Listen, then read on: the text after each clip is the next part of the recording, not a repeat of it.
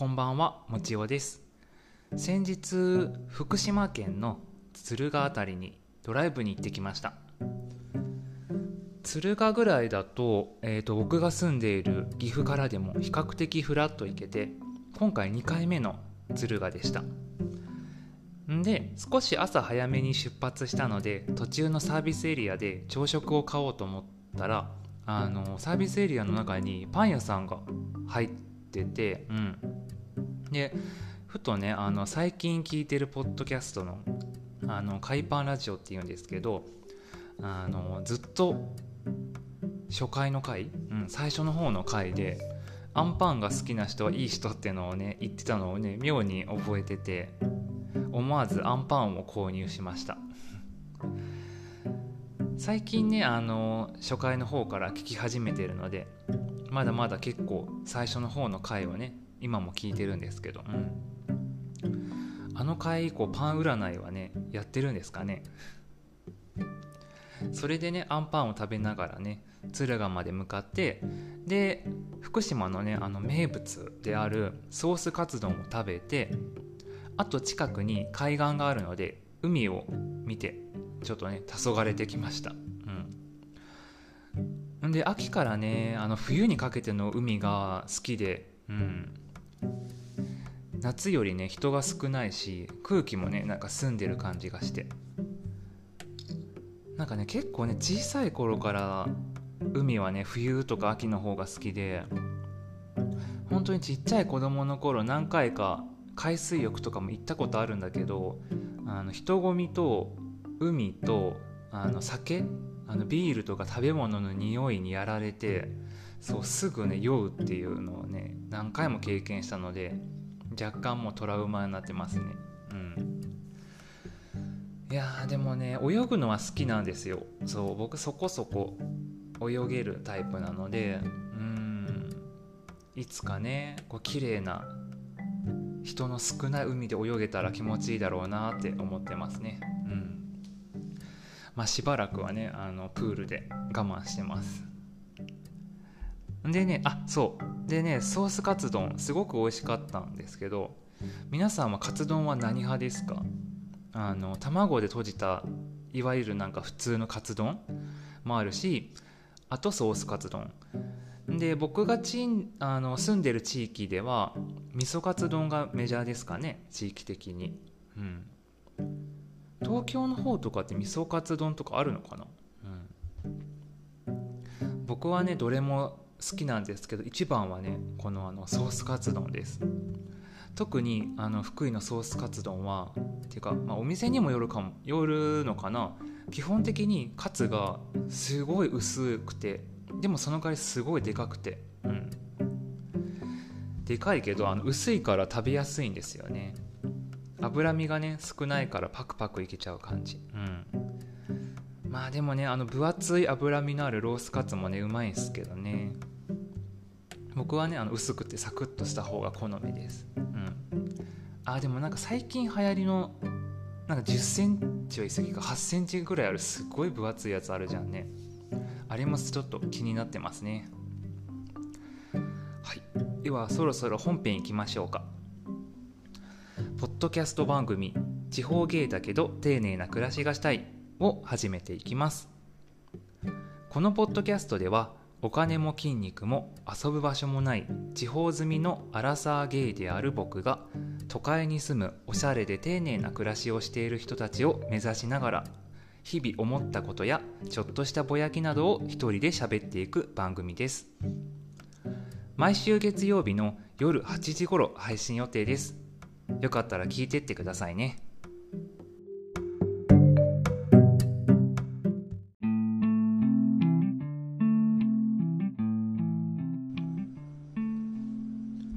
改めましてこんばんは。お疲れ様です。もちおです。えっとですねありがたいことにお便りがね Google フォームに届いていたので早速読んでいこうと思います。えー、っとお名前はクラウドさん。東京都にお住まいの47歳の方ですね。えー、っともちおさんはじめまして。アップルポスト Apple Podcast 関連の番組に出てきてから聞かせてもらっています。ほんわかした優しい声に癒されています。ありがとうございます。えっ、ー、と私はもう数年で50歳になります。自分でもこんなに年を取ったのかと驚いています。さてそこでアラサーのもちおさんにお尋ねします。あと20年後もちおさんはどんなアラフィフになっていると思いますか？こんな風になりたいみたいな予想でも構いません。よろしくお願いします。私は良くも悪くもアラサーの時には想像していないアラフィフになっていてびっくりしています。肌寒い日も多くなりました。ご自愛ください。更新を楽しみにしています。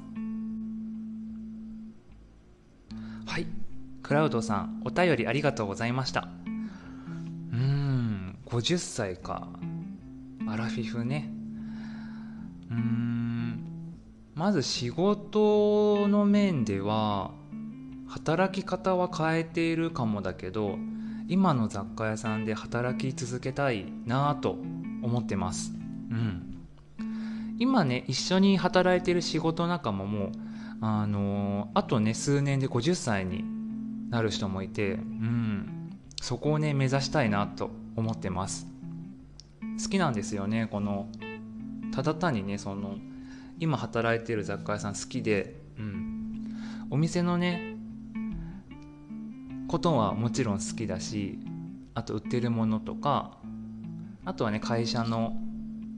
なんていうの考え方とかも結構好きで働いている感じですね。まあでも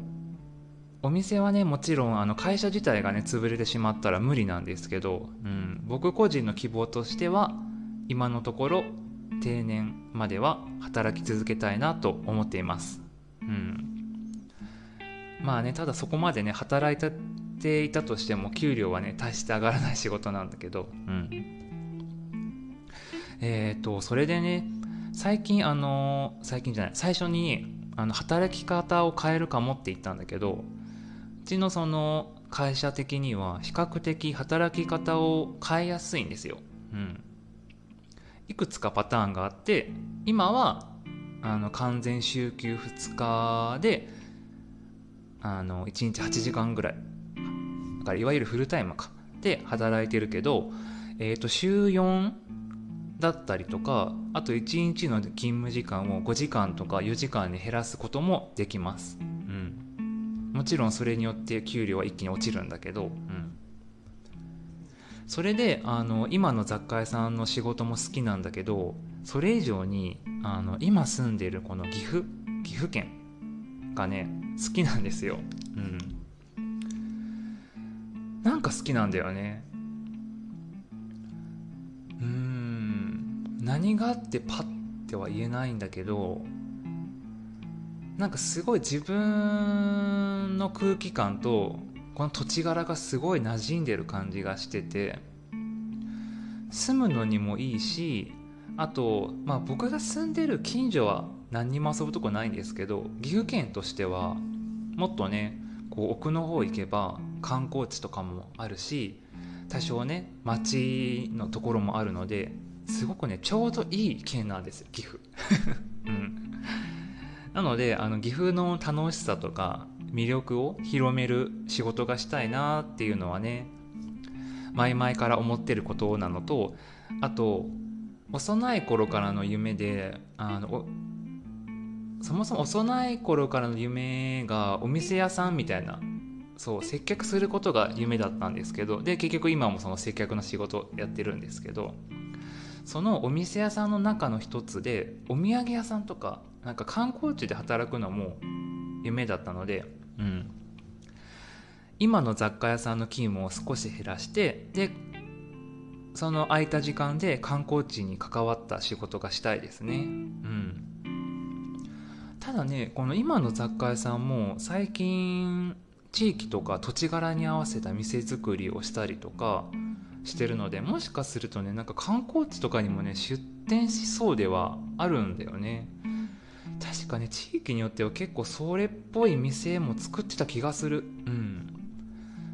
だからある意味そこに移動願い出してもねいいかななんて思ったりしてます。あとはねあの仕事以外の面だと今もあの十分田舎で自然も比較的近くのところに住んでるんですけどもっとね将来は自然豊かなところに住んでみたいですね。まあもう半分妄想なんですけどいっそのことなんか森のペンションとかね 経営とかしてみたいなと、うん、憧れやね。まあペンションでもいいしそれこそ雑貨屋さんとかうんパン屋さんとかね働くのをね妄想したりとかしてます、うん、結局はなんかお店屋さんで働くのが好きみたい、うん、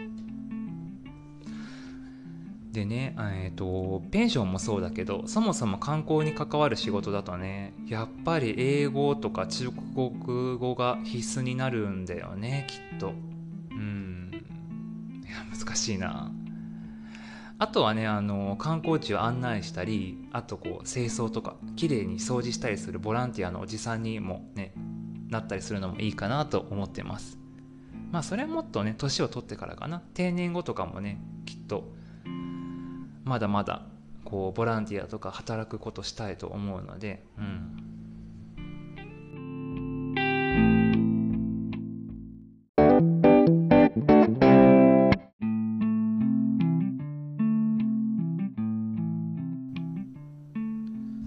仕事とか暮らし方はこんな感じですかね。うん。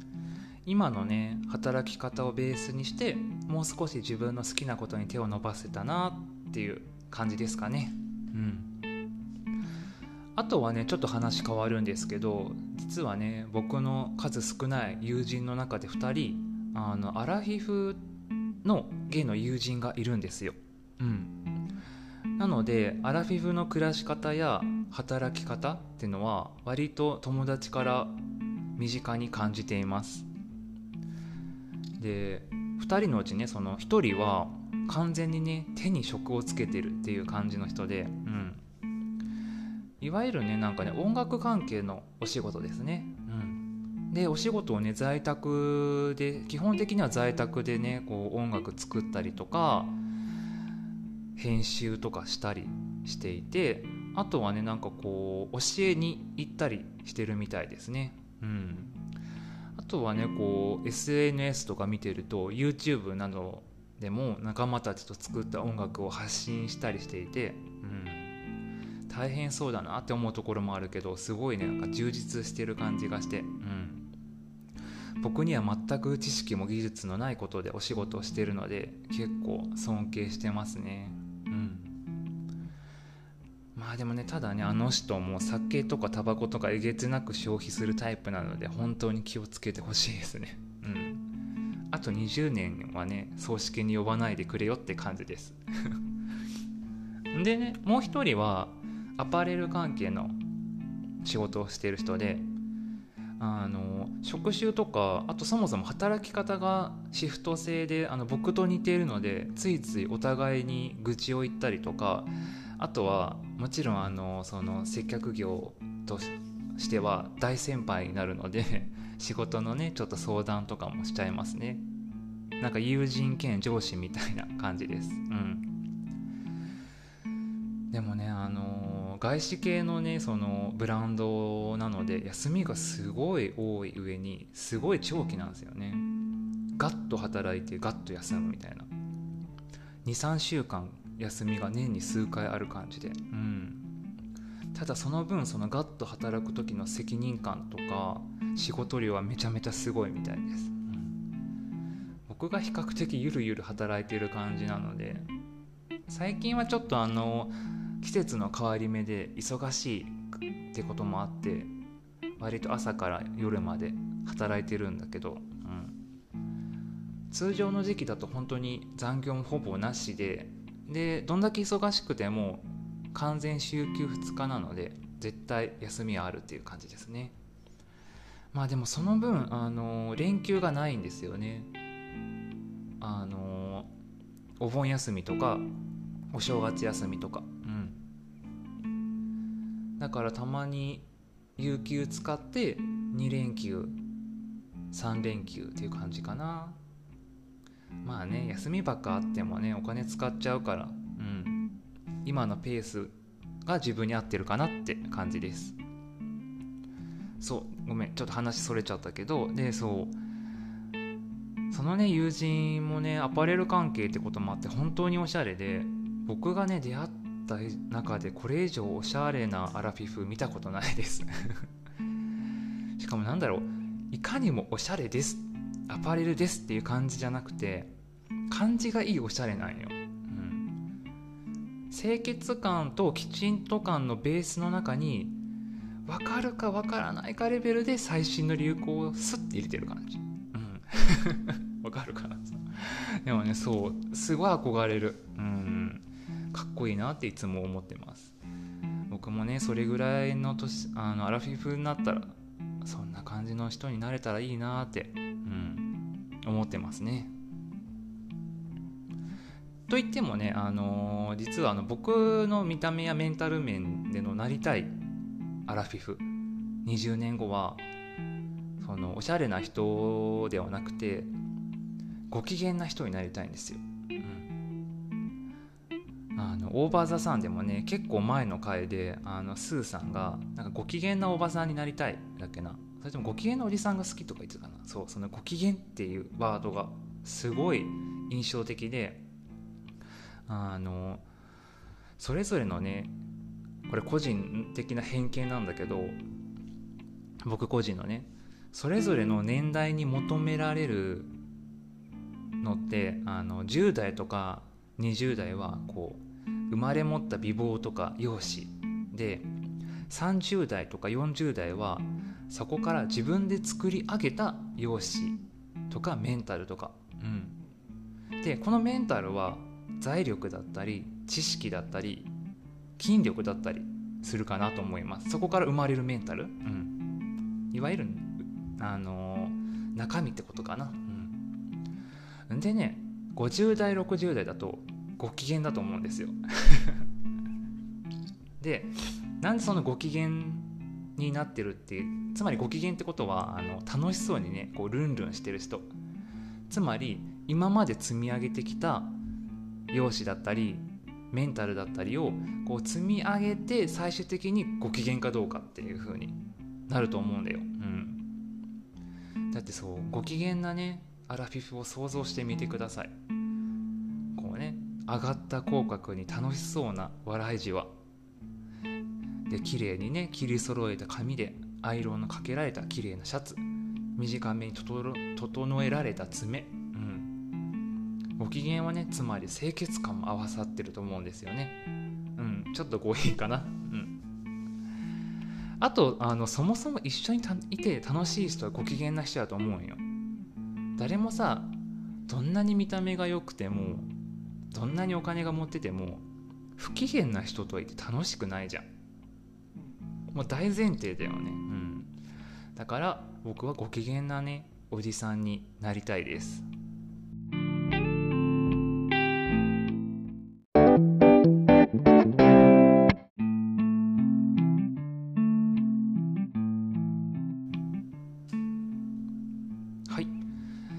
便りの方にちょっと戻るんですけどクロードさんが良くも悪くも荒沢の時には想像してないアラフィフになってびっくりしてますっておっしゃってるんですけどでもね僕も結局は想像してないようなアラフィフになってると思います。うん。今のね雑貨屋さんで働き続けてたとしてもびっくりするしうわこんな続いてたんやって。ようやめんかったなって 思うし逆に思いっきりも仕事も辞めてもうね例えば岐阜のことや観光に関わる仕事をしていてもいやこの年になってまでやっぱ岐阜好きだったんだみたいな感じでびっくりすると思うし、うん、あとはねもう文面通り全く想像のつかない暮らし方をしているかもしれないですね。海外とか行ったりとか、ね、もっと田舎とかもっと都会の方に住んでたりするかもしれないですね。うん。でもね最終的にはどんな暮らし方でもね僕はねあのアラフィフになったらご機嫌だったらいいなって思ってます。てかその頃の自分彼氏とかいるんかな？うん。まあ一人でもご機嫌だったらいいか。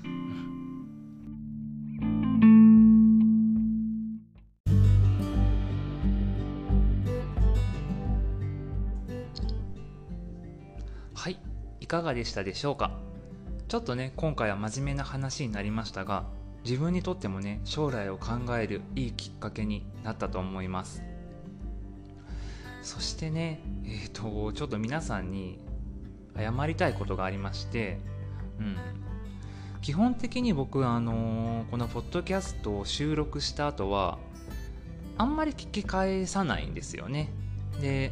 だけどあの前回からあの BGM をオープニング、えっと、メインのお話エンディングとそれぞれに合わせた BGM に切り替えてっていうか変えてなおかつあの切り返しの音もつけていたのでどんな感じになるかなと思ってね聞き直したんですよね久々に。がっつり自分の ポッドキャストを。そしたらあの前回あの冒頭であのカカオトリュフを食べてるシーンがありましたよね。それが想像以上に ASMR すぎてあのドン引きしました。てっきりねこう袋からチョコを取るこのガサガサ音となんかちょっと食べてるかなぐらいのこのちょっと滑舌の悪さが録音されてるんかなと思ってたらなんかめちゃめちゃしっかり咀あの咀嚼音が入ってて冷や汗かけました。自分の咀嚼音め聞くのちょっとドン引きしましたね。あのこれでもあのスマホのスピーカーから聞き直してたのであのイヤホンでね直接聞いてくれてた人がいたらあのよほどあの咀嚼音系の ASMR が好きな人以外は本当ドン引きでしたよね。はいすいませんでした。うん。これなんかきっと有名なポッドキャストとかだったらね場合によってはなんか炎上するかもしれないね。ふざけるなみたいな。こんな急に ASMR 流すなみたいな。うん。有名じゃなくてよかったですね。はい。それかもうあの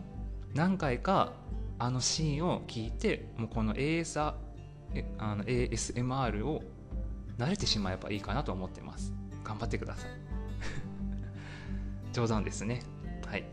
冗談です。ちょっとね親指に清らかなね川のせさらぎでも流しておきますね。はい。では今日はこの辺にしときましょうか。ご感想や質問などのお便りもよかったら概要欄やエピソードの説明欄にあるメールアドレスや Google フォームのリンクから気軽に送ってみてくださいね。非常に喜びます。ではまた来週。